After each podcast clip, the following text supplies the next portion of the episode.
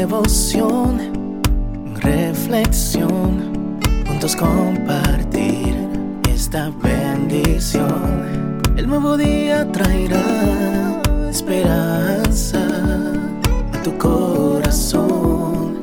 Qué bendición. Darwin Rodríguez, el podcast. Meditaciones matinales para adultos. Plenitud en Cristo. Escrita por el pastor Alejandro Bullón.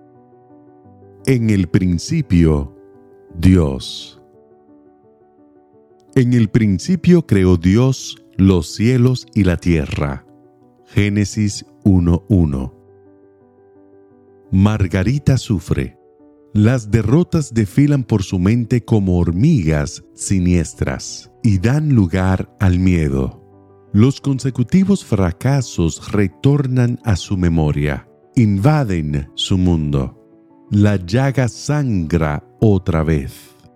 La joven mestiza cree que no tiene suerte. Llegó a los Estados Unidos acariciando el sueño americano, pero los años pasan y nada logra. Gana poco dinero, cambia de empleo constantemente. Ninguna iniciativa le sale bien.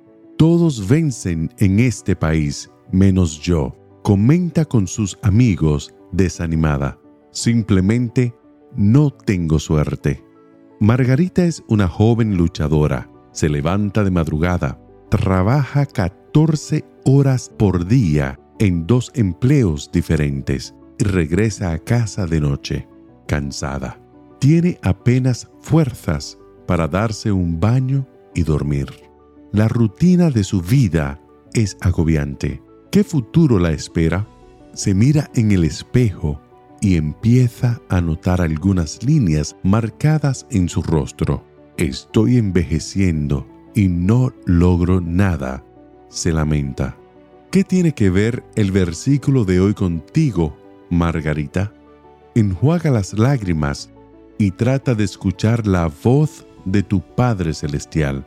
En el principio no había nada, o tal vez sí. La tierra estaba desordenada y vacía, y las tinieblas estaban sobre la faz del abismo, dice el versículo 2. ¿Te das cuenta? Solo desorden, vacío y tinieblas. Casi nada, nada. Pero entonces aparece Dios y da forma a los cielos y a la tierra.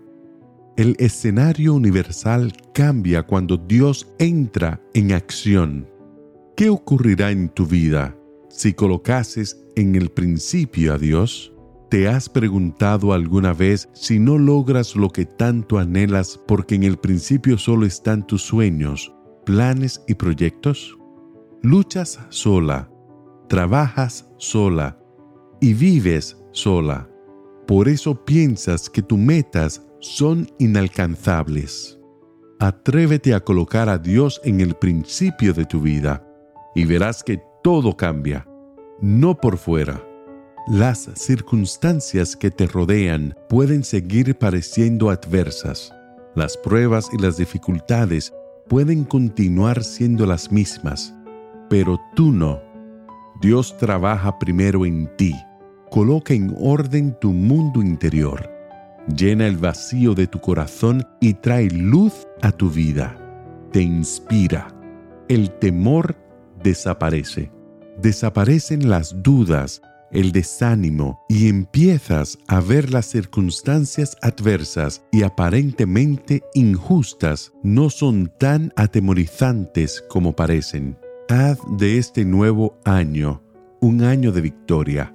Coloca a Jesús en primer lugar, porque en el principio creó Dios los cielos y la tierra. Que el Señor te bendiga en este día. Sé fuerte y valiente. No tengas miedo ni te desanimes, porque el Señor tu Dios está contigo donde quiera que vayas.